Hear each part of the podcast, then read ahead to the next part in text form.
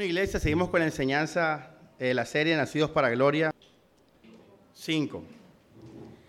Y es una parte, eh, hoy vamos a una parte práctica, llegamos a la parte muy práctica de esta enseñanza. Vamos al libro de Efesios. Vamos al libro de Efesios, la enseñanza va a ser resumida, pero no se va a dejar de dar en medio de, de estos momentos que fueron difíciles el el jueves, el viernes, ayer, pero ya estamos fortalecidos. Libro de Efesios.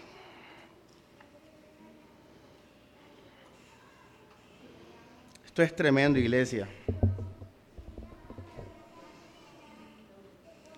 Nosotros eh, hemos comprendido el propósito de la vida, que es vivir para la gloria de Dios, esto es importante, iglesia, porque esta es la razón de la vida. Eh, en lo que hemos comentado, cuando veíamos ese caso que, que hablamos, se ve que los mundanos, dice Filipenses, solo piensan en lo terrenal. El mundano piensa es en el aquí, en el ahora, en el dinero, en la salud, en lo que repercute a la paz del presente, a la paz terrenal. Esa es la mente del mundano. La, mente de nosotros está colocada en las cosas de arriba. Un ejemplo excelente sobre esto fue cuando Jesús le dijo a los discípulos que él iba a morir, iba a ser crucificado, iba a resucitar. Y el apóstol Pedro le dijo que nada de esto te pase. Fíjense, así vive el mundano. Él no piensa necesariamente algo malo. Ojo esto. Pero es que no sé, ya tú has aprendido que esto no se trata de, de cosas malas o de cosas buenas. Se trata de a quién o de quién es la gloria. Por eso Daniel, en el, el, profeta, cuando se le dijo, mira, ve, si te arrodillas, perdón, tienes que arrodillarte cuando suene la, la señal, la trompeta, tienes que arrodillarte por el rey. Y él dijo que no, que él no se iba a arrodillar ante ningún rey que no fuera Dios. Fíjense, o sea, Alexander, eh, pensando terrenalmente, ¿qué perdía Daniel con arrodillarse ante un rey? No perdía nada, un segundo y ya. Pero él dijo que no. Y los mensajeros del rey le dijeron, el que no cumple este dicto, bueno, creo que fue el rey, no recuerdo ahora muy bien, será echado al foso de los leones. Lo que hablamos, fíjate que el Evangelio está en toda la escritura. Ahí Daniel estaba despreciando su vida hasta la muerte. Daniel dijo, no importa, que me coman los leones, pero la gloria es de Dios. Ojo esto, iglesia. Mira cómo vive el cristiano. Él no vive por cosas buenas, malas, por paz aquí, por cosas terrenales. Él vive es para darle gloria a Dios. Porque ese es el asunto, de eso se trata. La vida es para darle gloria a Dios. La vida nacimos para gloria. Ya. Entonces, iglesia, en Filipenses Pablo habla de gente que solo piensa en lo terrenal. Pablo en Colosenses dice, poned vuestra mirada en las cosas de arriba. Cuando tu mirada está en las cosas de arriba, tú nunca vas a pensar en la paz terrenal como un fin. Tú primero vas a, guardar y a proteger la gloria de Dios. Tu vida para la gloria de Dios. Es lo primero que tú vas a proteger. Por eso si te dan un mejor trabajo o cualquier cosa que amenace tu consagración, tu devoción, entonces tú pierdes lo terrenal. Y ahí es donde uno pierde la vida. Uno pierde la vida al consagrarse a Dios. Ahí es donde uno pierde terrenalmente la vida, porque Grace puede especializarse en otro país. Ya ves, yo puedo ser, e irme a hacer carrera a otro país. Pero ¿qué es lo que nos, nos hace estar aquí a nosotros? Es la iglesia, esta iglesia. y la oportunidad de, de consagrarnos a Dios a través de la iglesia. Ahora, si nosotros estamos pensando en darle la gloria a Dios, vamos a estar en paz porque esto es lo primero en nuestra vida. Pero el mundano no piensa en eso. Piensa es en cosas terrenales. Oye, te van a dar un mejor trabajo en el otro país. Oye, te vas aquí no te vas a casar nunca. Mira ese pelado que gusta de ti. No, pero es que no es creyente, no, pero gusta de ti, te ama y te va a dar paz. No, es que yo me voy a casar en el Señor. O sea, que mi matrimonio me lleve a una vida consagrada al Señor. Ahora, ¿por qué nosotros hacemos esto, iglesia? Porque vivimos, vivimos, fíjate, vivimos nuestra vida, no es para nosotros. Nuestra vida no gira alrededor de nuestros planes y sueños. Nuestra vida gira alrededor de la iglesia del Señor, de Cristo. Ahora aprendimos el miércoles por qué la iglesia local juega un papel fundamental. Porque dentro de los mandamientos del reposo está seguir conociendo a Cristo. Mira cómo ese falso pastor hablaba el evangelio, un evangelio torcido y falso. La gente que escuche ese evangelio nunca va a poder conocer el reposo de Dios. No va a poder reposar. Y si no reposa, no vive en fe. Y si no vive en fe, vive para él mismo, al final de cuentas. Así, hermanos, hemos comprendido que nuestra vida es para la gloria de Dios. Y hemos comprendido que lo que Él nos manda, porque hay tres palabras claves, fe, reposo y obediencia, aprendimos el miércoles que lo que Él nos llama a nosotros es a fortalecer el reposo.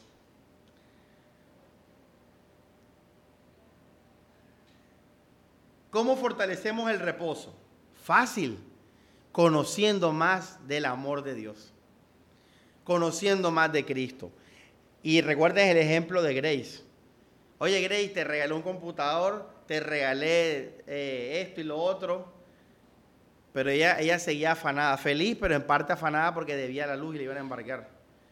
Y le dije, ah, Grace, también te pagué la luz. Ahora sí tiene una paz completa. Nosotros tenemos que conocer todo el Evangelio completo, el amor de Dios completo, para poder reposar plenamente en todas las áreas de nuestra vida. Y para eso Dios nos demanda obediencia. Obediencia. Esa obediencia es para fortalecer el reposo que tenemos por la fe. Dentro de esos mandamientos está el que dijo Pedro, crezcan en el Evangelio, crezcan en la palabra. Eso significa relación con la iglesia directa, porque eh, en la iglesia donde recibimos la enseñanza de los maestros, mira esos falsos maestros que andan por ahí. O sea, y, envuelven a Daniel, envuelven, tienen el don de envolver y embolatar uno con los versículos. Eso está en Efesios 4. Él, él, habla de eso en Efesios 4, Pablo habla de eso. Para que no seamos más niños fluctuantes yendo de aquí para allá según los estratagemas del error por los falsos maestros. Pablo habló, eso es una práctica que tenemos pendiente, hablar de los falsos maestros. Esto es, es lo peor, porque el falso maestro iglesia, te va a impedir vivir en el reposo de Dios. Por ejemplo, miren los predicadores estos que predican plata. Ellos dicen, Álvaro, tranquilo, que antes de que tus ojos te cierren, tú en vida verás la promesa de Dios. Eso que tú anhelabas. No vas a dejar a tu heredad sin nada. Y Álvaro en la carne, ¿cómo se siente? Emocionado. Pero fíjate que Álvaro se pone feliz porque crea una expectativa, pero ojo aquí, terrenal, que sería en este caso, bueno, una tierra, una casa, y usted se alegra y le da gloria a Dios. Usted ahí no está reposando en Cristo, usted está reposando en el mundo, porque el fin o lo que le está dando paz es que primero vas a tener una tierra antes de que te mueras. Segundo, que tus familiares van a tener cosas materiales para sobrevivir. Pero nada de eso es Cristo. Eso son cosas mundanas. Por eso fíjate que ese evangelio, aún ese evangelio no te da reposo en Cristo. Reposo en Cristo es descansar en la salvación, en el amor de él y que esa sea tu heredad para tus hijos. Jesús. Ayer estaba mirando a mi hija, como el tema ese ajá, que les dije. Y yo decía, lo único que deseo para Catalina es a Cristo. Porque solo Él es la luz, solo Él es la vida, solo Él es la verdad. Lo demás da igual, da igual. Lázaro fue pobre. Jonás, Juan el Bautista, Mucha gente, por obedecer a Dios, tenía una vida. Jonás estaba tan pobre que hasta la plantica esa se le murió.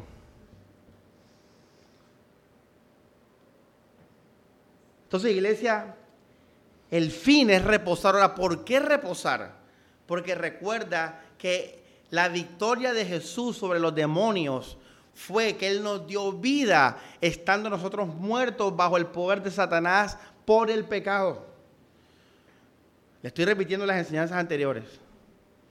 Por eso nosotros al reposar le damos gloria a Dios, porque en medio del pecado y del mundo y de la carne, el amor de Dios fue más fuerte y nos dio vida y esperanza. Nos dio espíritu de humildad. Nos dio espíritu de adoración a Dios. Entonces, iglesia, una vez que usted entiende esto, Usted no queda en el limbo. Cristo te manda en esta vida a seguir reforzando el reposo. Y ahí entra la obediencia. La obediencia a su palabra. Cuando Jesús dice, guarden mis mandamientos. Él no estaba hablando de la ley. Él estaba hablando de sus mandamientos. O sea, de lo que venía en Cristo Jesús. Cuando en primera de Juan dice, en esto sabemos que amamos a Dios en que guardamos sus mandamientos. No está hablando de la ley judía que le dio a los judíos. Está hablando de algo más que trasciende la ley judía. La cumple y la trasciende. Entonces, repito, el miércoles hablamos, bueno, más conocimiento, la iglesia.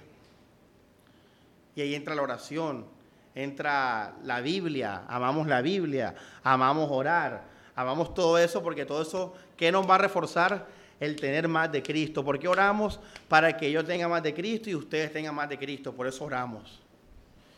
Amamos la Biblia, el libro, porque en el libro se encuentra la palabra de gracia que nos da el crecimiento. Por eso amamos la Biblia también. Porque este libro, solo por este libro, tenemos el, mensaje del Señor que Él utiliza para revelar en nuestros corazones la palabra de Dios. Y viene el tema de los hermanos. Nosotros, para saber más del amor de Dios, el Espíritu Santo utiliza a los hermanos. Miren cómo vemos el amor de Dios en los hermanos. Lo vemos primeramente cuando ellos por amor nos exhortan, cuando ellos por amor oran por nosotros, cuando ellos por amor nos reprenden. Una pregunta, ¿a qué me lleva la exhortación del hermano? A Cristo. ¿A qué me lleva la oración del hermano? A Cristo. ¿A qué me lleva la reprensión del hermano? A Cristo. ¿Y qué significa Cristo para mí, Alejandra? El reposo. Entonces fíjate que yo refuerzo mi reposo con mis hermanos, porque ellos me alejan del mundo y me llevan a Cristo. ¿Ya ves? Ahora, yo muestro el reposo de Dios a mis hermanos cuando yo los llevo a Cristo. Y aquí hago un paréntesis con algo grandísimo que es el perdón. El perdón es grande, iglesia, porque el perdón es la manera más directa en que nosotros le mostramos a otros lo que Cristo hizo por él. Es lo más directo, porque lo primero que Jesús hizo, terrenalmente hablando, en su proceso de, salvación fue perdonarnos. Entonces, si a mí un hermano me hace daño, entonces es una oportunidad de oro para reforzar el reposo en ese hermano y decirle, mi hermano, te doy la otra mejilla, te perdono, no me debes nada. En serio. ¿Y por qué? Si te hice esto tan grave. Porque Cristo me perdonó. Eso está en la Biblia, en Colosenses. Ahora, ese hermano le va a dar el crédito a Cristo. No se lo va a dar a la persona que lo perdonó, porque él va a decir, gracias a Cristo que lo perdonó, él me perdonó. Y eso testifica a Cristo. O sea, fíjate que todo vuelve al reposo. Y lo que nos transforma es el reposo, la gracia, el amor del Señor. Eso está en la Biblia. Pablo dice en Colosenses, si alguno tiene queja contra otro, de la manera en que Cristo os perdonó, perdonaos los unos a los otros.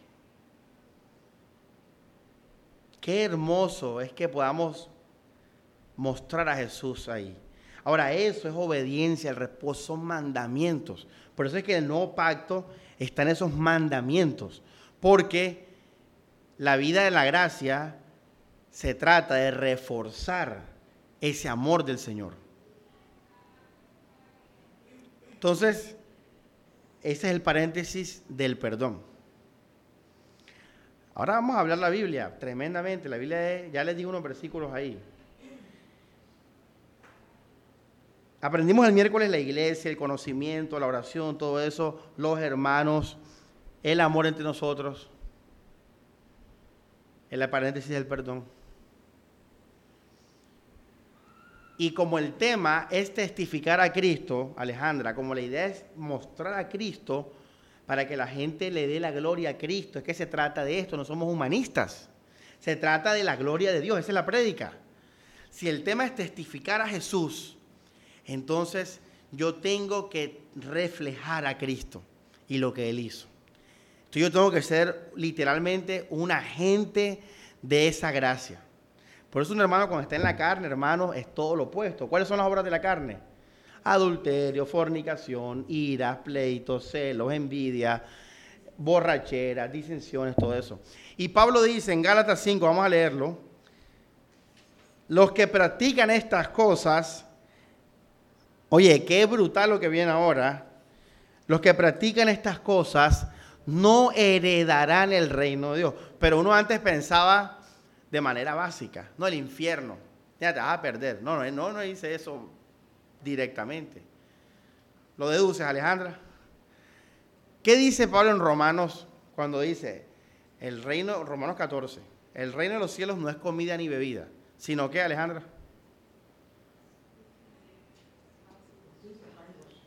Gracias, Alejandra. Todos, Alejandra, ya. Ojo esto, Alejandra. Justicia, gozo y paz ecuación cristiana, matemáticas cristianas. Entonces, Pablo dice, vamos a las horas de la carne. Gálatas 5, mm, versículo 19, eh, las acciones que proceden de los bajos instintos son manifiestas. Fornicación, indecencia, libertinaje, idolatría, superstición, enemistades, peleas, envidias, cólera, discordias, borracheras, celos Verso 21, vamos a leer celos, borracheras, comilonas y cosas semejantes. Les prevengo, como ya los previne, que quienes hacen estas cosas no heredarán el reino de Dios. ¿Y qué es el reino de Dios? El reino de Dios, en resumen, es el reposo también. Es vivir en, en el resultado de esa gracia. Por eso es justicia, gozo y paz. Ese es el reino de Dios. No es pelear por comida ni bebida. Ahora, una persona que vive en estas cosas no va a transmitir ese testimonio. Porque la, raíz de estas obras es el egoísmo, es el orgullo. Y hemos sido llamados a testificar a Cristo, la gracia, el amor de Cristo, el reposo de Cristo. Entonces, las personas que no testifican a Cristo no van a dar reposo a la gente, van a consumir a la gente. Las van a destruir.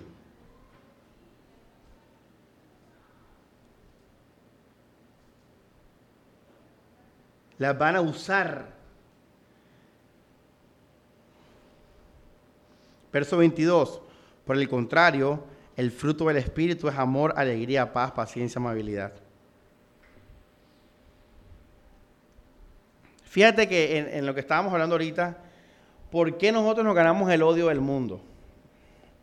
Al final de cuentas. Por nuestra devoción a Cristo.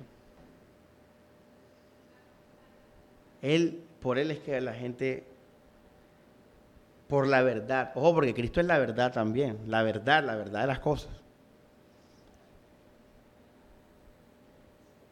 La verdad del amor, la verdad del perdón, la verdad del matrimonio, la verdad de todo.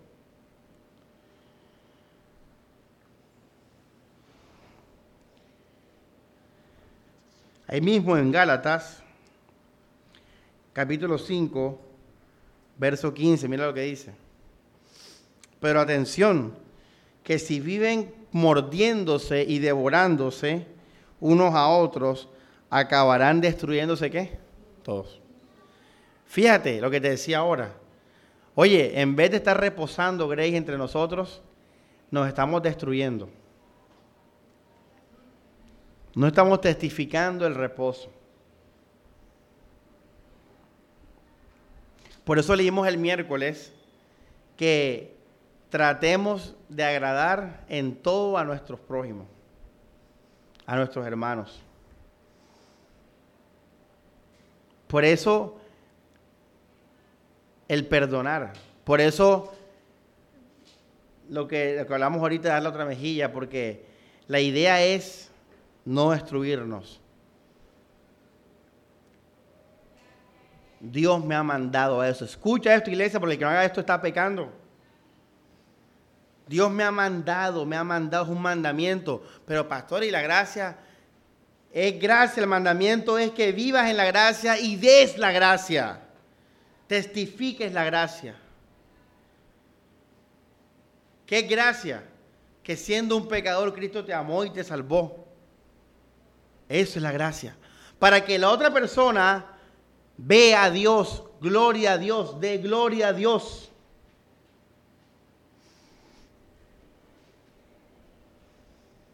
Ahora van a entender lo que dice Efesios. Ahora sí, después de todo esto que hemos aprendido, vamos a lo práctico.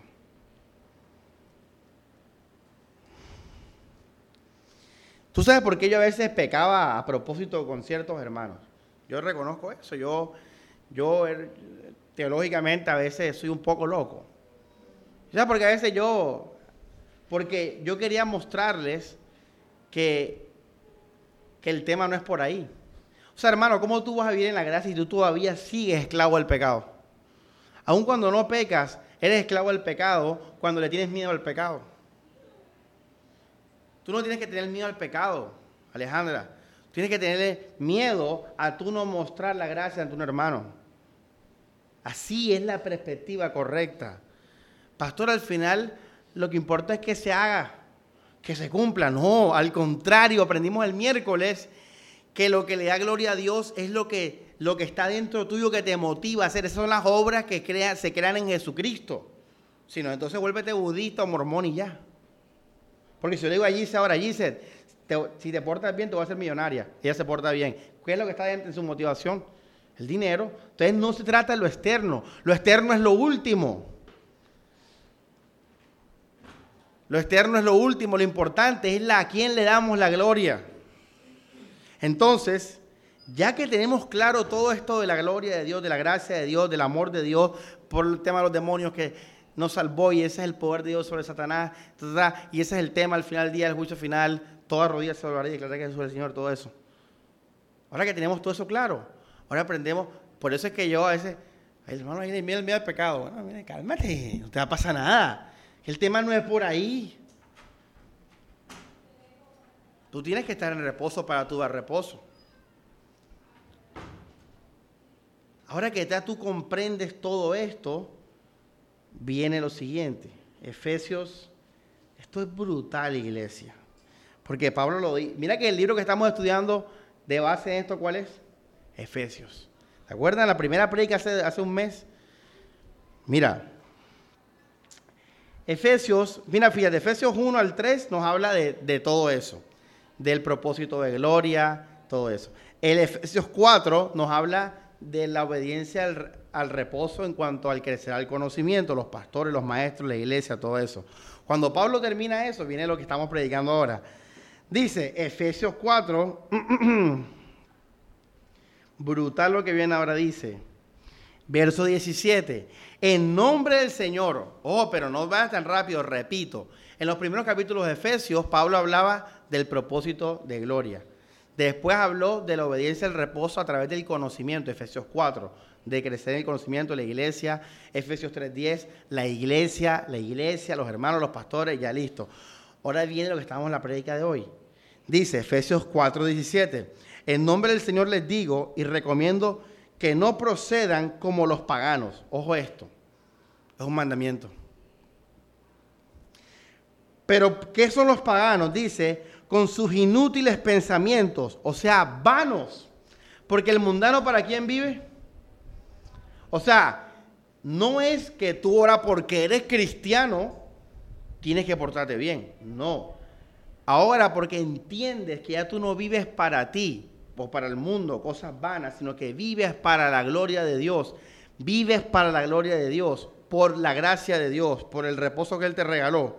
Entonces, dice Pablo, no procedas como antes, por tus vanos pensamientos, con la razón oscurecida, alejados de qué cosa? ¿Qué dice? Alejados de Dios, Alex. Alejados de Dios. No, de la vida. Tú estás vivo. Tú ahora tienes vida. Tú antes no tenías vida. Tú ahora reposas.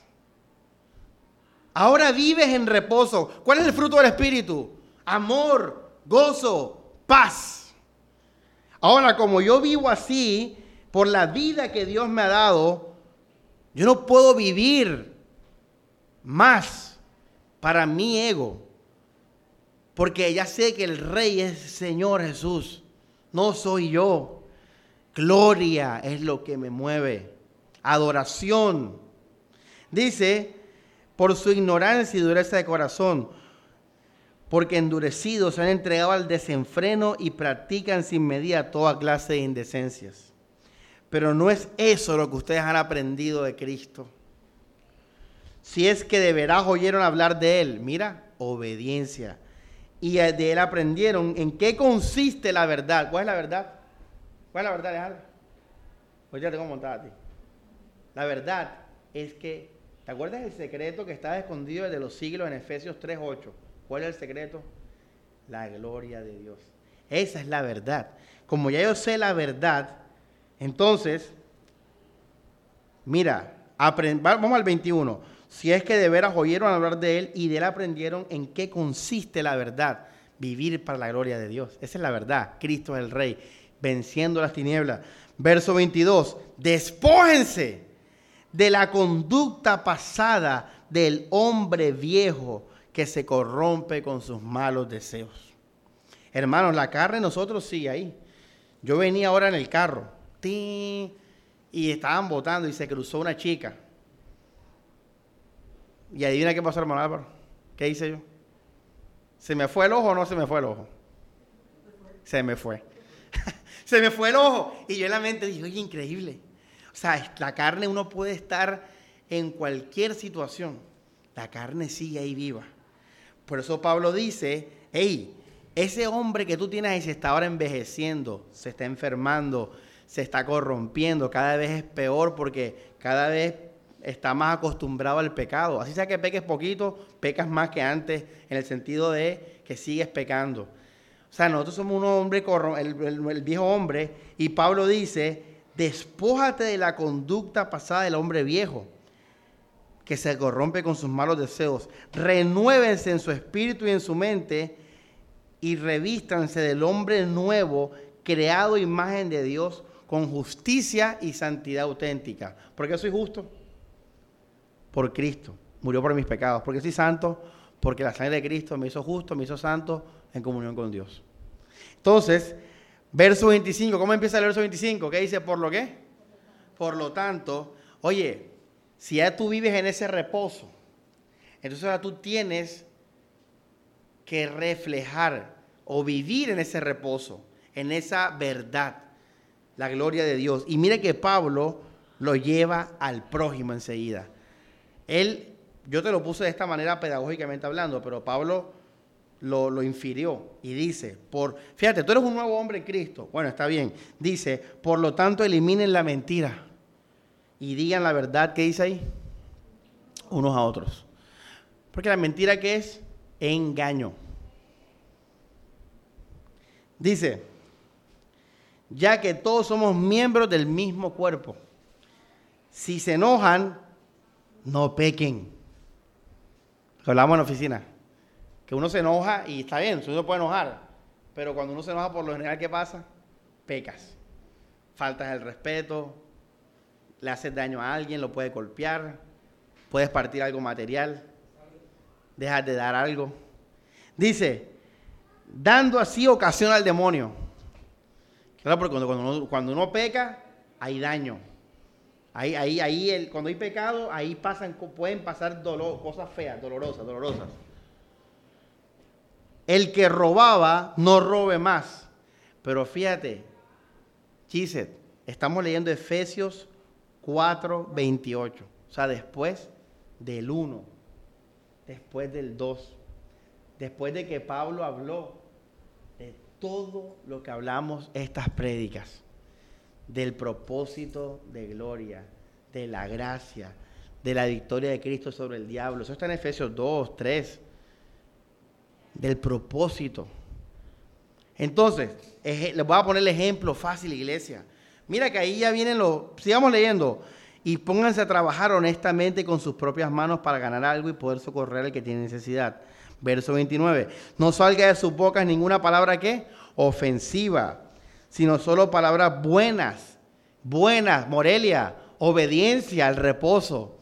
¿Por qué, iglesia? Porque Alex, al tú hacer esto, tú estás dejando que ese amor que tú tienes supuestamente llegue a otros. Y aquí viendo el tema ese de esos cristianos raros, que están llenos del amor de Dios, pero ante el prójimo son unas piedras. A un mundano me dijo hace poquito, oye, tú eres un bacán. Eres un bacán. Tú estás loco y todo, pero eres un bacán. Claro, yo que les dije el miércoles pasado, mi tía me pide un favor, ¿qué hago yo? Enseguida le prendo el computador, se lo pongo, se lo abro, todo. ¿Por qué? Porque yo tengo que testificar y la testificación está sobre la flojera, está sobre la carne mía. Yo tengo que mostrar que, que por Cristo salvarme puedo hacer el bien y eso es lo que humilla a Satanás. No tiene que ver con mi tía, no tiene que ver con mi imagen. Se trata de la gloria de Dios. Estamos en guerra por la gloria de Dios. Entonces Pablo mira todos los ejemplos prácticos, terrenales, en los que bendecimos al hermano. Dice, no salga de sus bocas ninguna palabra ofensiva, sino palabras buenas que ayuden a crecer a quien lo necesita.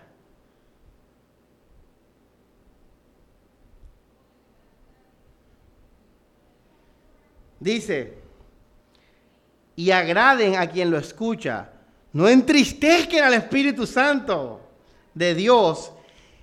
Mira lo que viene ahora que es brutal. Mira cómo la asocia Alejandra. Que los marcó con un sello para el día del rescate. Viste que se va a la gracia del Señor en ti.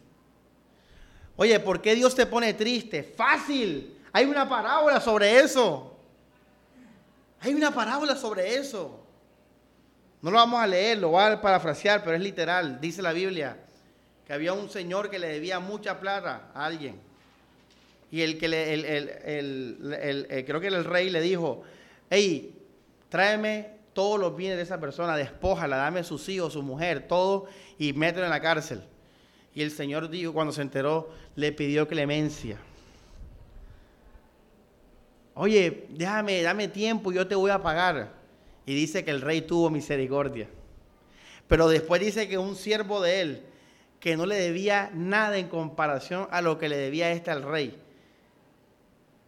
Oye, tremenda esa parábola, ¿ah? porque el, el peor daño que te puede hacer un hermano a ti, el peor daño, no se compara con quitarle la gloria a Dios por tu pecado. Porque Dios es santo, tú eres vano. Dice la Biblia que ese señor no le debía nada al jefe. Y el jefe dijo, de, maltrátenlo y pongan en la cárcel que me pague el último centavo. Y dice la Biblia que cuando el rey se enteró, ¿qué hizo? ¿Qué hizo? Se entristeció. Esa es la tristeza del Espíritu Santo. Él no, él no se entristece y que porque tú pecas que, está, que la santidad o algo así, no. Eso no es el tema ya.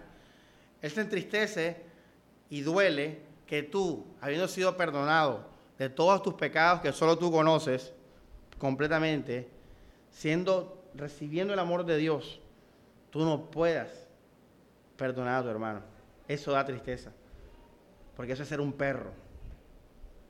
Eso es ser un egoísta. Eso es ser una persona mala. Porque tú fuiste perdonado. Por eso el Espíritu Santo se entristece. Porque es absurdo. Porque tú fuiste recibido por gracia. Este es el ejemplo del perdón, pero aplica a cualquier pecado. Es lo mismo, iglesia. Si tú has recibido el amor de Dios, el verdadero y único síntoma de eso es que tú eres amor con todos.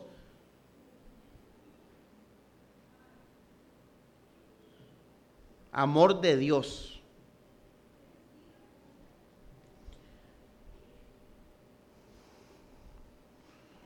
No entristezcan al Espíritu de Dios que los marcó con un sello para él. ¿Tú crees que después de esto no vamos a pecar? Sí vamos a pecar, sigamos porque tenemos carne. ¿Te acuerdas, hermano Álvaro? Se nos va el ojo. Pero para eso está el perdón. Y para eso está el soportarse y llevar las cargas.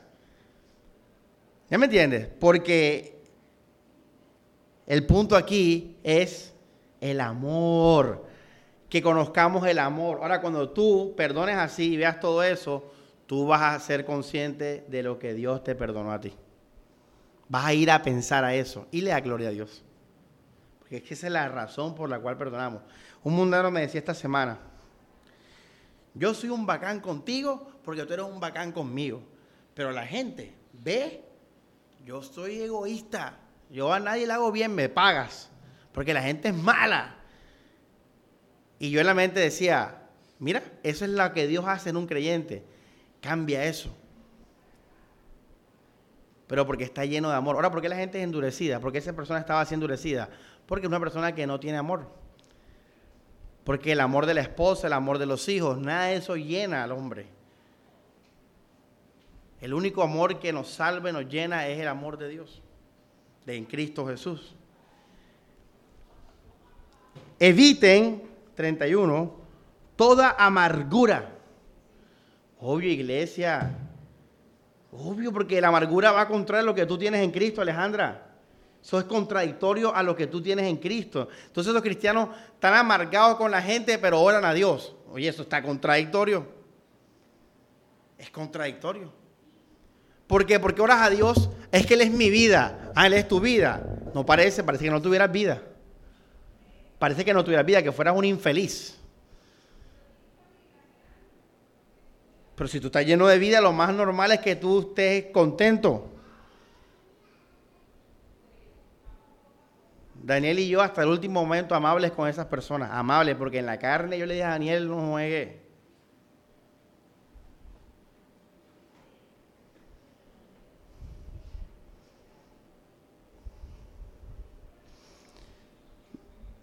Dice, eviten toda amargura, evítala, porque nos podemos tentar a estar amargados. Dice, pasión, esto es el impulso ese que cuando estamos rabiosos, enojo, gritos, insultos y cualquier tipo de maldad, evítala. Porque nada de eso muestra reposo ni a ellos, ni a ti, ni a nadie. Y Cristo no es glorificado porque te estás dejando vencer por la cosa que el diablo hizo, porque todo esto es por el pecado. Gloria, se trata de gloria. Sean amables y compasivos unos con otros, perdónense unos con, con otros. Dios los ha, no los va, los ha perdonado en Cristo Jesús. Obediencia al reposo. Debo mostrar ese reposo. Mira que el mundo nos odia por nuestro amor a Cristo. Nos odia por nuestra obsesión a Jesús, a, la Biblia. Ellos lo ven así, a la obsesión. Ellos ven eso. Oye, estás dejando tirar las cosas aquí. Ese es el odio que ellos deben tener. Si ellos te odian a ti porque tú eres una persona mala clase, grosera, inmoral, no sé qué, no sé qué, no sé qué. No. Que te oren, que, el mundo te, va, te odia. Ahora te voy a decir algo nos las vamos a embarrar. Y hemos dado mal testimonio. Podemos haber dado mal testimonio. Y eso está mal. Porque no se trata de ti o de mí o de la otra persona, se trata de el Señor que Él reciba la gloria. De eso sí tenemos que pedir perdón. De eso sí pedimos perdón. Cuando nos las embarramos con los hermanos, tienes que ir y decir, perdóname. Ahí sí tienes que pedir perdón. Aún con Dios puedes pedirle perdón a Dios por eso. Porque mira que el Espíritu Santo se qué? Se entristece. Entonces tú no es pedir perdón para salvación, pero sí Dios me la embarré. Porque no testifiqué que tú eres el Dios Todopoderoso. Que por tu amor venciste las tinieblas y diste vida.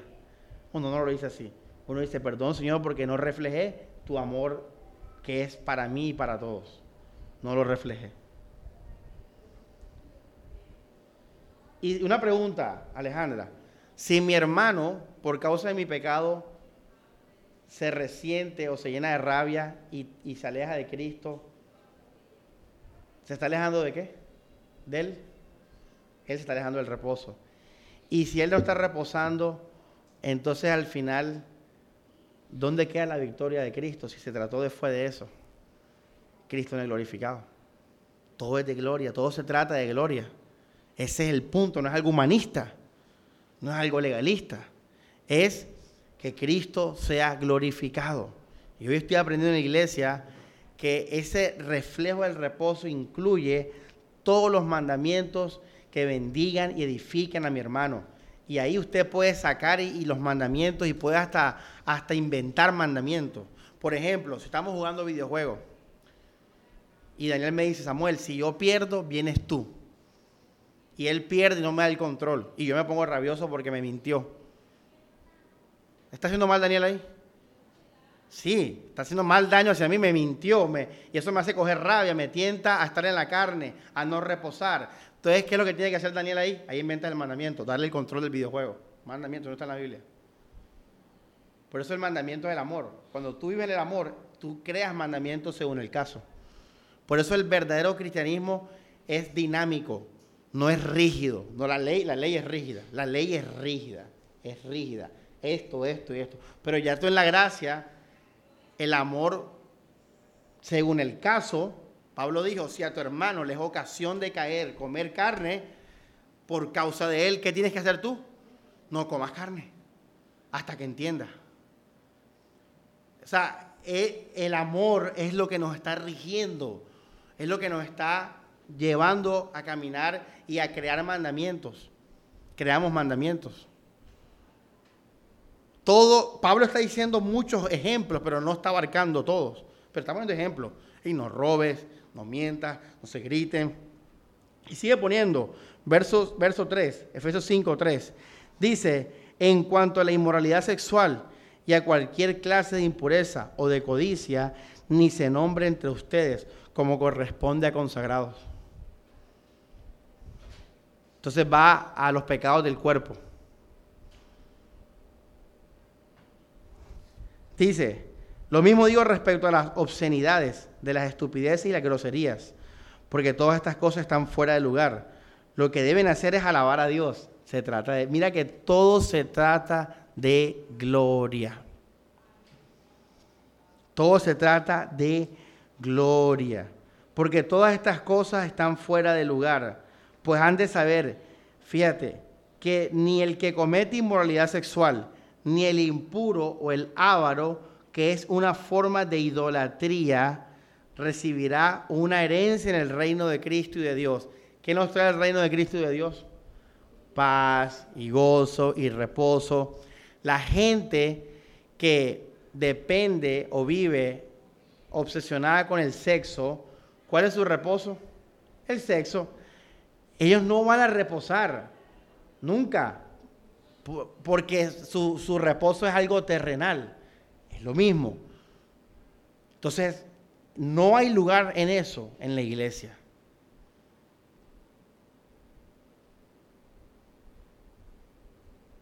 Porque el punto es que todos estemos, vivamos en el reposo. Verso brutal que viene ahora. Verso 10. Sepan discernir lo que agrada al Señor. Esto agrada al Señor. Hay que agradar al Señor en la gracia. Sí. ¿Cómo? Fortaleciendo el reposo. Llega a decir otra cosa y te la embarras en tu mente. Por eso es que en el verso 6 dice, nadie los engañe con argumentos falsos. No dañes la doctrina, porque te vas a volver un legalista, te vas a volver un carnal, te vas a dañar el evangelio. ¿Cuál es el mandamiento? ¿Qué es lo que Dios nos manda agradarlo? Porque, listo, si Él nos pide obediencia, está diciendo que lo agrademos en algo. ¿Qué es fortalecer el reposo en mi vida, en la vida de los demás? Y el pecado no lleva a nadie al reposo. El pecado de verdad. O sea, el pecado cuando uno lo peca seriamente, realmente, no como le, puse el ejemplo yo, que era como para molestar al hermano, que, hey, cálmate, que no te va a pasar nada, sino el pecado real.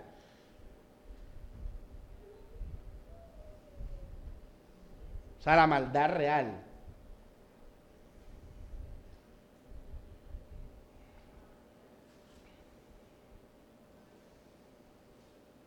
No participen en las obras estériles de las tinieblas, al contrario, denúncienlas.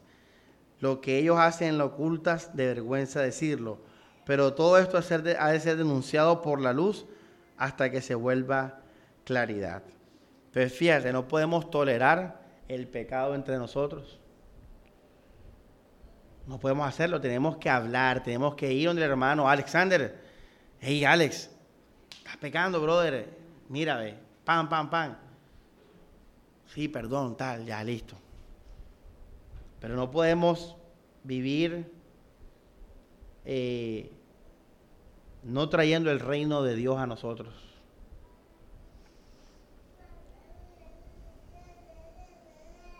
El punto es el reposo. Entonces, mira este ejemplo que te voy a decir. Ojo, este ejemplo es para la gente madura. Ojo, lo va. Ya espero que lo entiendan. Estaba haciendo un negocio con un mundano, un negocio. Y era peligroso. Sabes que por, internet roban. Hay gente que no, para, ver el carro. Y tú vas y te roban el carro y te dejan amarrado por allá desnudo en macro. Entonces uno, hey, si yo estoy en el mundo, yo no puedo ser estúpido. El mundo es un mundo diabólico, egoísta. Tú no puedes ser eh, bobo porque eres cristiano, ¿no? Ya tú sabes que esto tiene un fundamento importante, que es dar reposo al prójimo, al hermano. Ya. Entonces la persona me dijo, bueno, y, el, eh, eso fue cuando compré el carro azul, estaba en Neiva. El carro estaba en Neiva. Y la persona me dijo, ay, ¿y cuándo lo vienes a ver? ¿Tú dónde vives? No, en Bogotá. Yo dije en Bogotá. ¿Por qué? Porque si yo en Barranquilla, ay, o sea, este man está lejos de casa. Llegué aquí a Neiva, uh, papi, lo desaparecemos acá. Entonces dije, no, Bogotá, ahí cerca. Y una hermana me miró, me miró raro así. Y yo después le dije, ¿qué pasó algo? Es que mentiste. Yo, no, o sea, eso es, le expliqué el contexto, no es porque voy a hacer un negocio, una estrategia, una estrategia y tarda. Bueno, cuando un cristiano entiende el Evangelio, no tiene problema con eso. Pero un cristiano legalista o un cristiano que no entiende el, fundamento, sino que una persona que vive rida en los mandamientos externos, ¿qué hace? Sí, vive en Barranquilla. ¿Y en dónde vive? No te puedo decir por qué. Es que me puede robar. O sea, tú no, no puedes vivir así en el mundo. No puedes. Ahora, ojo lo que voy a decir ahora. Una persona que es madura en la fe y de verdad ama, puede hacer eso. Un legalista, si llega a, me escucha a mí ahora, y le pasa algo mañana y dice mentira, como es legalista, esa mentira lo va a hacer un mentiroso. Eso es una persona inmadura. Porque el legalista vive negro o blanco, negro o blanco. Ya, entonces peca y su conciencia enseguida, ¿qué lo hace? Soy malo, soy un pecador. Y se enreda, queda en el pecado. Entonces ya no miente que por el carro, ¿verdad? Oye, ven acá para que me hagas un favor al hermano, el hermano le pide un favor. No, no puedo. ¿Por qué? Estoy en el viva. Es que tiene flojera. ¿Esa mentira es blanca o no? No, eso es un pecado.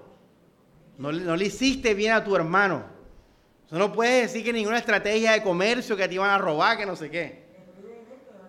ya ves, pero para tú vivir así, tienes que ser maduro, tienes que ser una persona inteligente en la fe, una persona que, sabe lo que hace y por qué lo hace y bien sabiduría, tiene discernimiento. Pero un inmaduro o, o, hace aquí o hace acá, o es blanco o es negro. Yo conocí muchos de esos. O sea que si pecaban aquí, pecaban en todo. Santo aquí, santo en todo. No, recuerda que aquí el tema es Ahora, gracias a esto que estoy hablando, al fin me vas a dar un galardón allá. Adivina qué hermana entendemos ahora. A Rahab, la ramera, cuando mintió para proteger a los hombres de Dios. Ella mintió. Pero ahora por esta prédica, ella no pecó. Ella no pecó. Porque ella, ¿por qué lo hizo Alejandra? Porque iban a matar a esa gente. Llegaron, ¡ay, están matando! Y Raab, y aquí uno, ¿y qué hizo Dios por eso que ella hizo? ¿Qué hizo Dios con Raab? Ya estás entendiendo el Evangelio.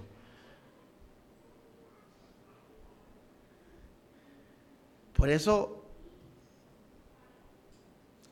Dios bendijo a Raab por eso. Dice la Biblia que porque salvó a los hombres de Dios, Dios la salvó a ella, porque ella dijo, le pido que le digan a Dios que no me maten cuando destruya la ciudad. Pero ¿qué hace uno de ustedes inmaduro con esto que dije ahora? Ahora mentí al de la tienda, mentí al otro, mentí al otro. Eres un niño porque no estás entendiendo que esto se trata, que dice, hey, reposo, gloria a Dios, dar reposo a otros, dar reposo a otros. Así se vio una fe madura.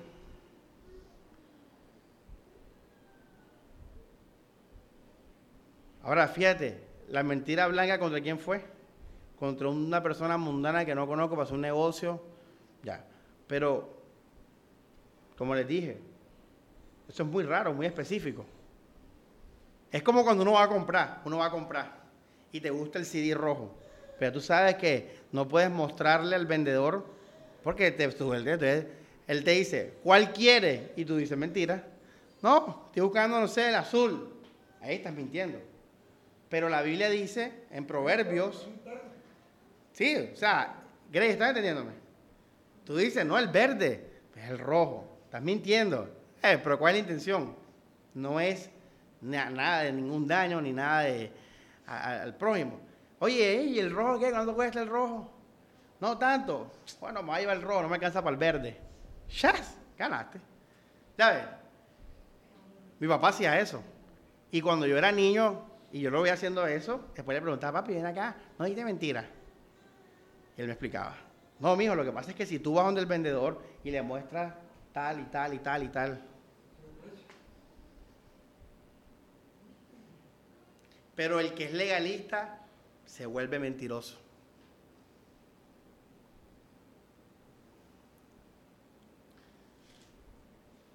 Yo no puedo predicar esto en el mundo.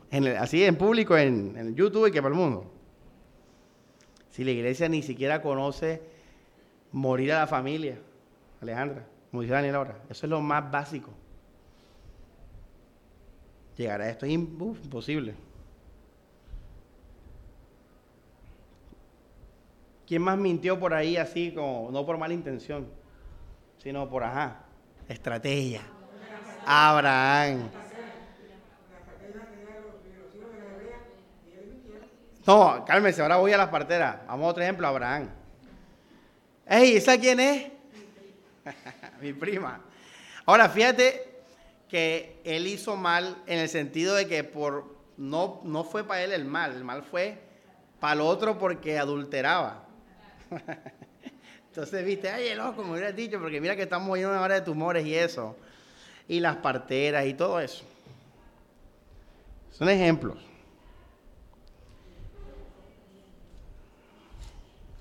Ahora, si yo voy a, en mi mentira blanca, yo le voy a, a, manera de usurería, a, quitarle mucho dinero en el negocio a la persona, ¿eso es bueno o malo? Malo. El cristiano es justo. Eso es parte de ser de reposo a los demás. ¿Estás escuchando, Alex? O sea, tú no quieres que el mundano o eh, que le está vendiendo, tú abuses de él. ¿Sí me entiendes? Gente que abusa, que en los negocios hace una estrategia para abusar del otro. No, tampoco. Tú también dices, no, es justo que esa persona gane y ya ves, entonces ahí también pecarías. Si la intención de tu, de tu cuento es una intención que va a abusar del, del prójimo, a un mundano, a un mundano.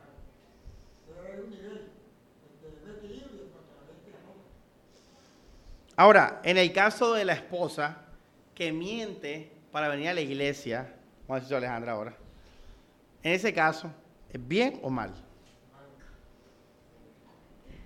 Gracias, Alejandra. ¿Por qué, Alejandra, es bueno o malo? ¿Por qué?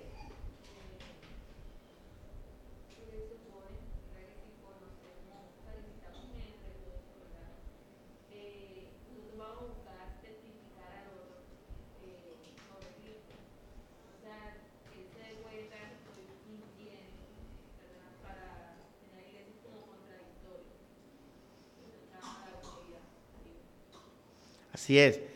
Ahora, añadiendo lo que tú dices, si yo hago eso, ajá, no, no es forma de testificar porque la persona no sabe que le estoy sirviendo a Cristo, sino que también voy a impedir que se haga la voluntad de Dios, porque lo que refleja Cristo muestra la voluntad de Dios, sea para bien o para mal terrenalmente.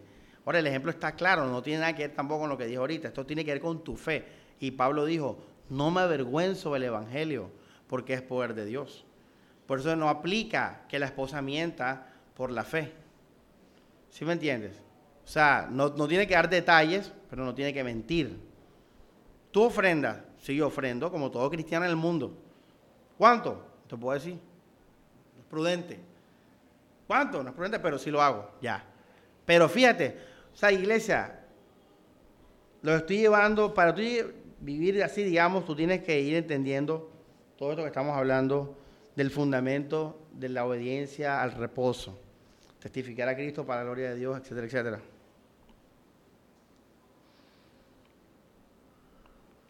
Nunca abusar, dañar, destruir el prójimo. La idea es que ellos experimenten y vean en Cristo en nosotros, en el reposo. Ahora fíjense, el versículo 14, eh, eh, y todo lo que está al descubierto recibe el influjo de la luz. Por eso dice, despierta tú que duermes, levántate de la muerte y te iluminará Cristo. Por lo tanto, cuiden mucho su qué, ¿qué dice ahí? Su comportamiento.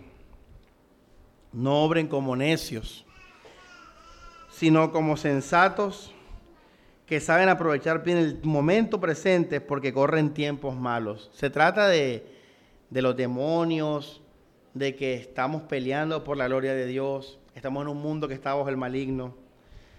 Por eso no son imprudentes, antes bien procuren entender cuál es la voluntad del Señor. No se embriaguen con vino que engendra lujuria, Fíjate que esto es importante. ¿Por qué debo evitar las, las, cosas que, que, nublan los sentidos? ¿Por qué debo evitarlas? Porque si no tengo control de mi mente, créeme que no voy a vivir para la gloria de Dios, porque eso está en la mente. Voy a dejarme guiar por los deseos de mi cuerpo. Y ya saben que el deseo del cuerpo es egoísta y no tiene que ver con amor ni con reposo a nadie. Entonces el cristiano evita cualquier sustancia que lo le prive de, vivir por su mente. Entonces entran las drogas, entra la borrachera, y dice, la borrachera engendra lujuria, o sea, deseos fuertes, carnales. Ya. Más bien llénense de espíritu. Entre ustedes, entonen, mira lo que tenemos que vivir. Salmos, himnos, cantos inspirados, cantando y celebrando al Señor de todo corazón, dando gracias. ¿Por qué gracias? Ya sabes por qué porque hemos sido salvados, perdonados, justificados. Dice, y por cualquier motivo a Dios Padre, en nombre de nuestro Señor Jesucristo, sométanse los unos a los otros en atención a Cristo. Mira lo que es la humildad, lo hemos hablado ahora. Ahora fíjate que Pablo se da más práctico todavía. Las mujeres, me porque el pastor ese estaba hablando como si todos fueran cristianos. Tú aplicas a los creyentes. El que es con un mundano es el Pedro, ese es el del mundano, pero aquí estamos hablando de una pareja cristiana. Dice, las mujeres deben respetar a los maridos como al Señor. Si es que ella conoce al Señor, ella conoce a Cristo. ¿Ve? Claro, porque el matrimonio funciona así. Por eso estamos mal como estamos, por el tema de que la mujer y el feminismo y todo eso. Entonces Pablo dice, para seguir llevando bien esa, esa empresa terrenal que se llama el matrimonio, haga la cosa bien, con amor. Las mujeres respeten al marido como al Señor, porque el marido es la cabeza de la mujer, como Cristo de la iglesia. Después dice, versículo 27, eh, 28, así también los maridos que amen a sus mujeres. Una pregunta, ¿cómo se va a sentir una mujer que es amada por su marido? ¿En reposo o no? En reposo. Oye, si son cristianos, hermana Carmen, más yo tengo que reflejarle a ella el amor de Cristo, amándola. Y eso incluye todo eso de cuidarla, la ternura, la atención. Y ella a mí, ¿cómo me ama? Respetándome, hablándome con respeto, sujetándose en el temor del Señor, para que el marido también sienta que él es el hombre, que él es la cabeza, que ella está confiando en él. Eso es el reposo del Señor en el matrimonio. ¿Ya ves? Y después Pablo, capítulo 6.1, sigue en lo práctico. Hijos, obedezcan a sus padres. Dale paz a tus padres, obedeciéndolos. Dice, porque esto le es justo. El primer mandamiento que contiene este honra a tu padre y a tu madre para que te vaya bien y vivas mucho tiempo en la tierra. Verso 4, mira qué hermoso esto, padre, no irriten a sus hijos, porque nosotros a veces los castigamos de más, a veces eh, somos injustos con ellos. ¿Y qué pasa con los niños? ¿Sé qué, Alejandra? Se ponen rabiosos. No es que, si no es necesario, ojo, edúquenlo, edúcalo, edúcalo, enséñale. Más bien en la disciplina e instruyelos en el amor de Dios. Fíjate, este es la, el reposo de Dios, el amor de Dios a mi hijo, a mi hija. Esclavos, obedezcan a sus amos corporales. Esto aplica a nuestros jefes terrenales. Dale reposo a tu jefe. Si te hace mal, aguántate. Si te habla mal, aguántate. Tú dale reposo a él. Que el punto es glorificar a Cristo sobre los demonios. No es él, él es un pedazo de carne. Nuestra lucha no es contra carne y sangre. Entonces Pablo, mira, muy práctico, muy práctico. Todo eso, práctico. Verso 10, después de todo eso, puede leer en su casa el, resto del capítulo. Por lo demás, fortalezcanse en el Señor, la obediencia al reposo. Fortalezcanse en el Señor y en el poder de su fuerza para resistir los deseos del diablo que Vamos a Primera Tesalonicenses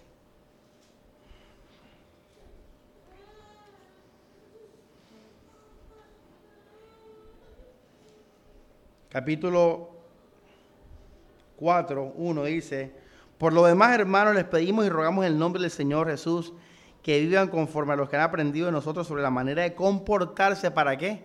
Agradar a Dios. Ya sabemos que Dios nos pide algo en la gracia, que es obediencia a reforzar el reposo en nosotros. Lo vimos el miércoles, iglesia, la Biblia, la palabra, la oración, y en los demás, los hermanos, haciéndoles obras de amor, obras de amor, obras de amor. Ahí entra el pastorado también, al pastor, que pastor, gracias, y con tronco de hambre, no, todo ahí, obras de amor, obras de amor.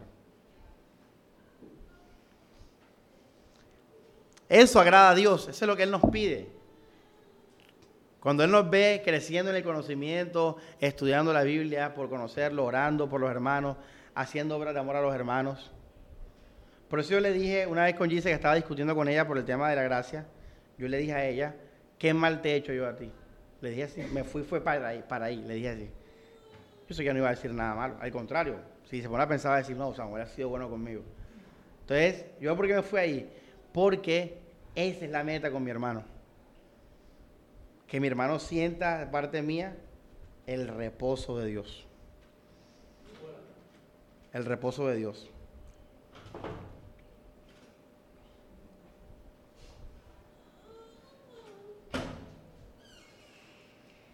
Primera Tesalonicenses 4, verso 1, repito, por lo demás hermanos les, les pedimos y rogamos en el nombre del Señor Jesús que vivan conforme a lo que han aprendido nosotros sobre la manera de comportarse para agradar a Dios.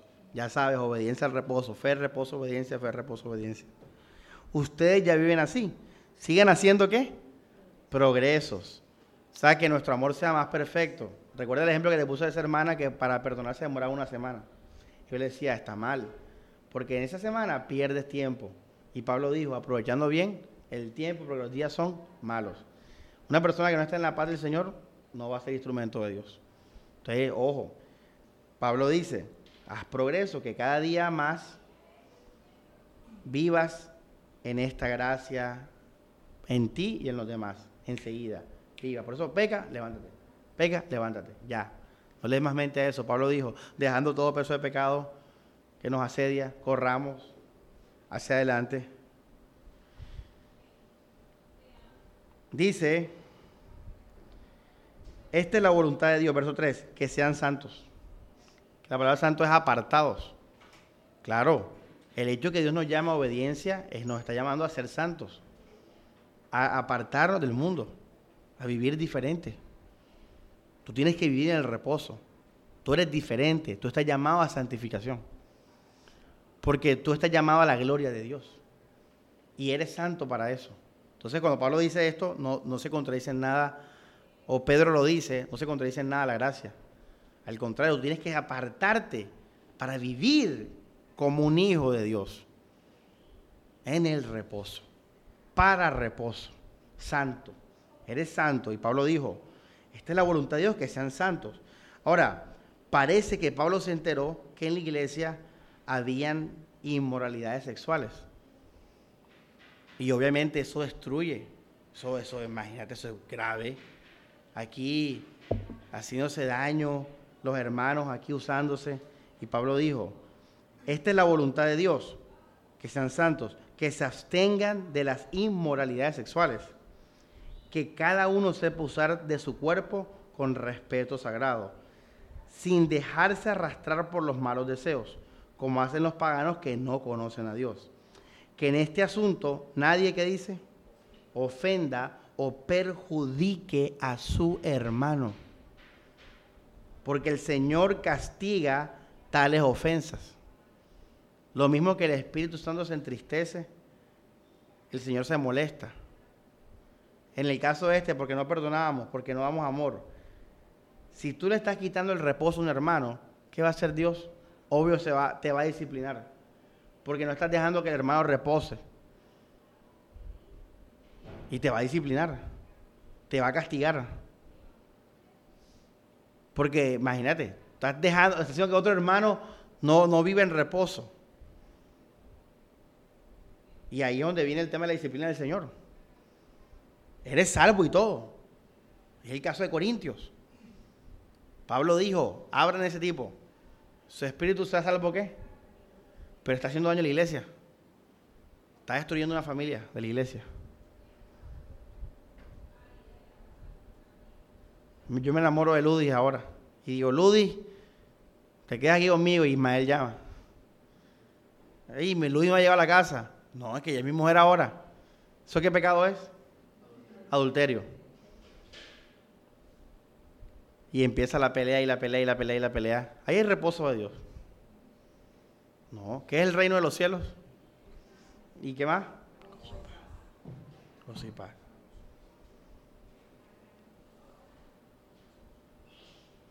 Entonces, por eso aquí es donde se ejerce la disciplina de la iglesia. Si un hermano está causando daños reales en nosotros, entonces la iglesia reacciona. Lo vimos ahorita en Efesios. La iglesia reprende eso. ¿Qué tiene que hacer el hermano? Dejar de hacerlo. Pero si sigue haciéndolo, échalo. Tienes que echarlo. Porque va a destruir.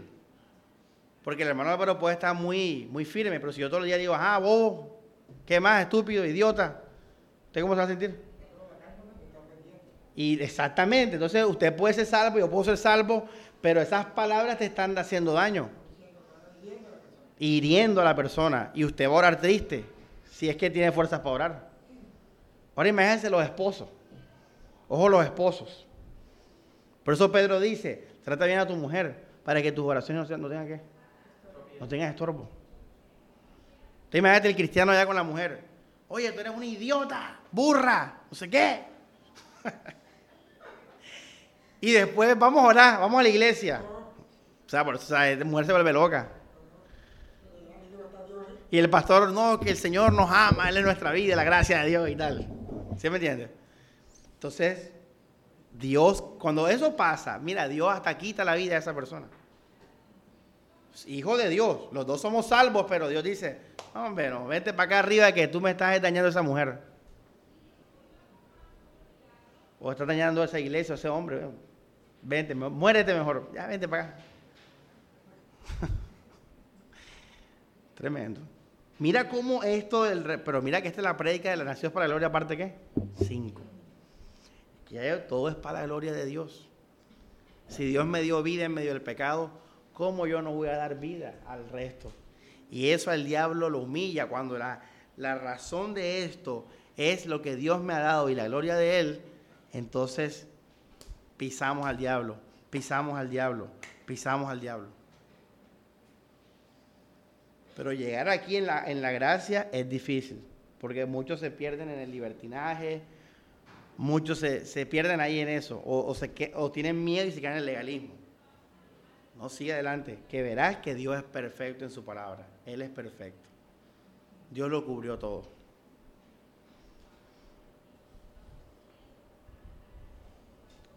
Dice que en este asunto nadie ofenda o perjudique a su hermano, porque el Señor castiga tales ofensas, como se lo hemos dicho e inculcado.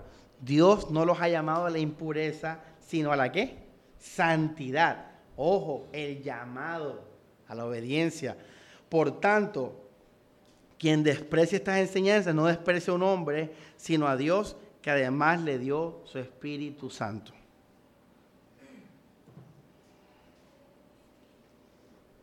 Vamos a Hebreos 13. Mira que estamos, si te das cuenta, eres muy analítico, estamos leyendo los libros de la gracia después de. Después de.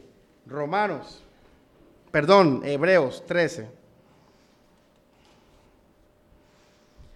Verso 1. Mira el autor de Hebreos que nos habló de la gracia perfectos en Cristo Jesús. ¿Te acuerdas de Hebreos 10:22, el versículo más pleno para evangelizar? Y dice, que el amor fraterno sea duradero. No olviden la hospitalidad, porque algunos sin saberlo hospedaron ángeles. Acuérdense de los presos. Mira, ve, reposo. Oye, porque Grace puede estar muy firme ahora, que si no tiene para almorzar, ¿qué va a tener Gise ahora? Fatiga, hambre. Y así como el hermano Álvaro se siente triste por la ofensa, que yo le doy, Grace va a sentir hambre, fatiga. Entonces, si yo le digo a Grace, Grace, vamos a comer ven, eh, por causa de Jesús. O sea, por eso la iglesia es tan importante, por eso la iglesia es lo primero en todo. Por eso dice Gálatas, hacer bien mayormente a la familia de qué? Porque si tú haces esto al mundo, bien, testificas, pero en cuanto a, los demonios, o sea, testificas, como te digo, de manera negativa, no en el sentido de malo, sino en el sentido de que eh, el mundano no conoce a Cristo. Entonces es una, es una testificación, digamos, eh, parcial. Pero cuando Grace sabe que lo está haciendo uno en nombre de la iglesia, ella enseguida va a Cristo. Por eso mayormente la familia de la fe. Porque el bien que le hago a Morelia, ella, ella va a decir, ¿por qué el pastor me hace bien? Porque somos hermanos en Cristo Jesús, para su gloria. Yo le hago un bien al mundano, el mundano no le da, o sea, en ignorancia le da gloria a Dios, pero no en conocimiento. Por eso la familia de la fe, mayormente a la familia de la fe. Porque aquí reforzamos a Cristo Jesús directamente. Entonces yo le digo a Grace, Grace, vamos a comer, ven. No, pero vamos a comer, que tienes tronco de hambre. Grace va a decir en el nombre de Jesús. Es por Cristo, porque somos la iglesia. Y, entonces, más gloria a Jesús. Ella va a amar, va a ver más el amor de Cristo. Hebreos 13, mira que, oh, Hebreos es el libro de la, uno de los grandes libros de la gracia. Y mira cómo dice, que el amor fraterno sea duradero. ¿Por qué a veces no es duradero? No es que no esté, sino que a veces somos muy carnales, Alejandra, muy emocionales. Ayer, ayer tuvimos una discusión aquí en la música, es común. Y enseguida yo le dije a los hermanos, vamos para casa del hermano. Vamos a, porque el amor tiene que ser duradero. No dejemos que las emociones hagan que nuestro amor cristiano dure un día. Esos son inmaduros, cristianos inmaduros. Los legalistas, los que perdonan a la semana, son un cristiano niño, infantil, inmaduro. El cristiano maduro ya sabe todo esto. ¿Para qué voy a darle el rollo al cuento, el cuento, el rollo? Gloria a Dios, y ya yo soy perfecto en Cristo Jesús. Dice, acuérdense de los presos, los hermanos en persecución. Paola, Paola está presa ahora. Allá va a escuchar la predica ahora, según antes hacemos llegar, va a escuchar ahí. Está presa. Acuérdense de los presos. Hay que orar por ella. Dice como si ustedes estuvieran presos con ellos. De los maltratados. Mira cómo podemos dar reposo en todas estas áreas. Mira qué práctico se vuelve la, se vuelve la gracia cuando la entiendes. Dice, de los maltratados como si ustedes estuvieran en sus cuerpos. Que el matrimonio, mira que hemos hablado del matrimonio varias veces. Tremendo el matrimonio cristiano, iglesia, es uno de los principales reflejos del Evangelio. Debe serlo. Es que tú vives con el hermano, ¿sí me entiendes? Es el principal reflejo de todo esto. Por eso la Biblia le para mucha bola al matrimonio, en los pastores. Hey, los pastores, ojo el matrimonio. Mira el matrimonio del pastor. Ay, pastor, usted se separó. Dígase eso y le tiro el micrófono. Usted sabe por qué me separé yo. no es el caso. Pero si tú ves que ese pastor trata mal a su esposa, le habla mal, le, le ofende, no señor, ese hermano puede ser pastor, es un hipócrita. ¿Qué gracia nos va a predicar ese pastor? Toda la familia del pastor tiene que decir, mi papá o mi esposo es un hombre que nos, un hombre amoroso, un hombre que, que llena de paz y amor nuestro hogar. Eso tiene que decir la familia del cristiano, del hogar cristiano. Tiene que ser eso. Sobre todo el marido que es la cabeza, él es el que el sacerdote, él es el que tiene que liderar ese ejemplo de gracia. Por eso el matrimonio Pablo lo menciona y Pedro lo menciona y aquí Hebreos lo menciona y Timoteo lo menciona, porque obvio el matrimonio va a mostrar, es lo primero, el primer reflejo de eso.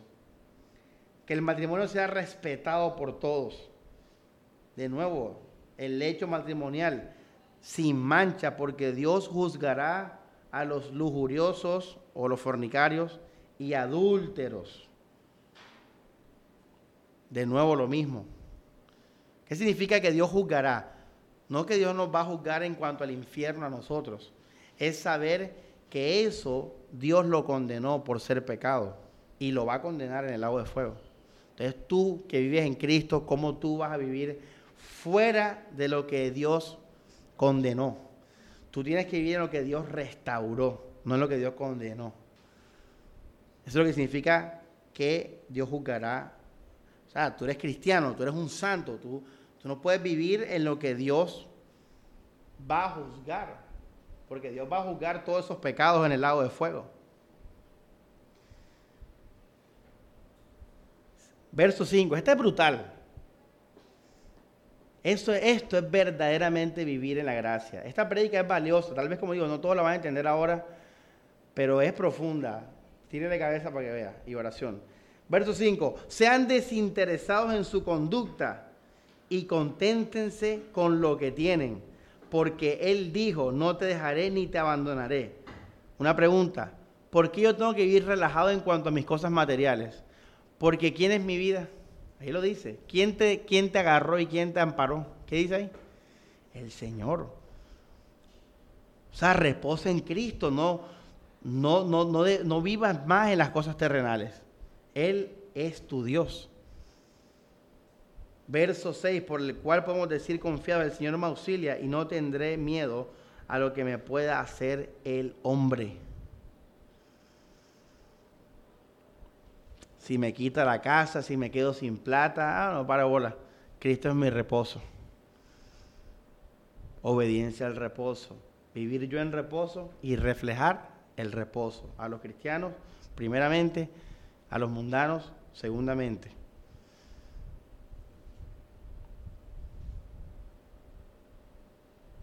Acuérdense de quienes los dirigían ellos les transmitieron la palabra de Dios. Miren cómo acabaron sus vidas e imiten su fe. Jesucristo es el mismo ayer, hoy y por los siglos. O sea, el Evangelio no cambió desde que los pastores estos de ellos se fueron o murieron en la persecución. El Evangelio sigue firme por la fe. Verso 9, bueno, eso no es el tema ahora, pero mira que no dice lo de la doctrina, ojo, porque conviene fortalecer el corazón con la que ¿Con la qué? ¿Con qué se fortalece el corazón, Alejandra? Léalo, léalo, dice, no se dejen llevar por doctrinas diversas y extrañas, conviene fortalecer el corazón con qué? con la gracia. Póngalo en la pared de su casa, fortalezcámonos con la gracia. Es que ahí, ahí, ahí está el poder. Recuerda, el poder viene del reposo. Cuando tú estás en reposo, puedes dar Ojo, ahí es.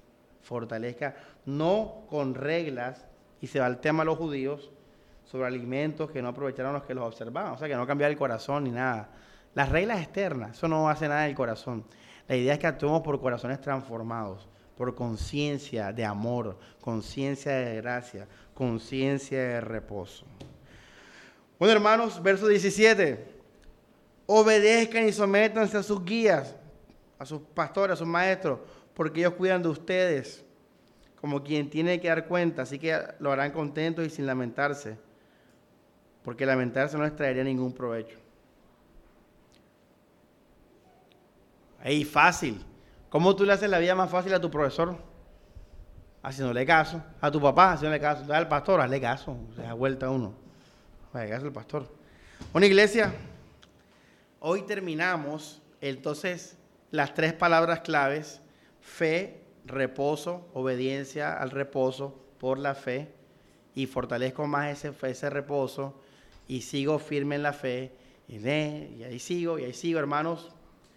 Y en ese proceso el Espíritu Santo nos va a cada uno a llevar a conocer más a Cristo. Porque esto ya aquí es sobrenatural lo que les estoy diciendo. Ya Dios lo va a ir haciendo. Entonces, cuando tú obedeces la gracia y el reposo, Dios por tu obediencia al reposo te bendice con conocerlo más. Por eso es que esas iglesias reformadas y legalistas no crecen espiritualmente, porque ellas obedecen al hombre para hacer tener gloria de hombres. Por eso ahí no hay ninguna obra de Dios. Pero cuando Dios ve que obedecemos a Él, a su reposo, cuando Él ve que tú buscas la Biblia en tu casa de corazón a buscarlo a Él, ahí Dios te abre los ojos y te abre los ojos. Cuando Dios ve que tú perdonas por Él, entonces Dios te abre los ojos. En otras palabras, todo esto es una cosa, los mandamientos. Pero no los mandamientos te van a llevar a Cristo. No, porque los cumples, Cristo te revela, te abre el corazón, te abre los ojos. Dios, dice la Biblia, que todo el que lo busca, Dios lo va, va a buscarse con él, va a encontrarse con él. Es el mismo principio. Si tú buscas más de Cristo, más del reposo, Dios te va a dar más de Él.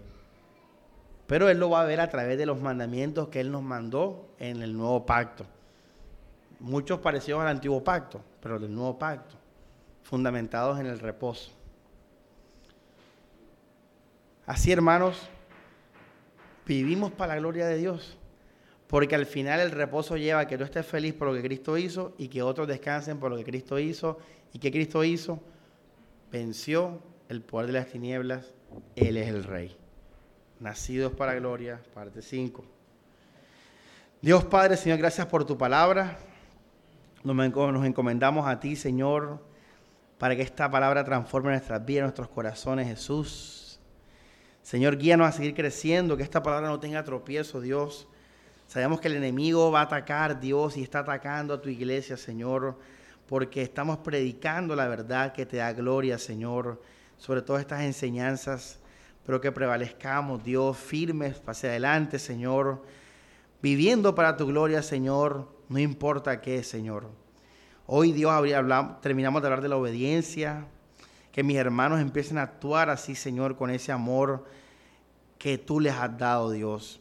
Que no sean superficiales ni externos, Dios, sino que si realmente han descansado en ti, que muestren descanso ante los demás, Señor, porque el fin eres tú, Jesús, y si tú eres el fin, Señor, somos humildes, somos mansos, vemos a los demás superiores, Señor, porque el tema es que tú seas glorificado y que ellos te conozcan a través de nosotros, Señor, en toda obra buena, Dios. Gracias por tu palabra, Señor. Que haga fruto en nuestros corazones para tu gloria. Amén y amén.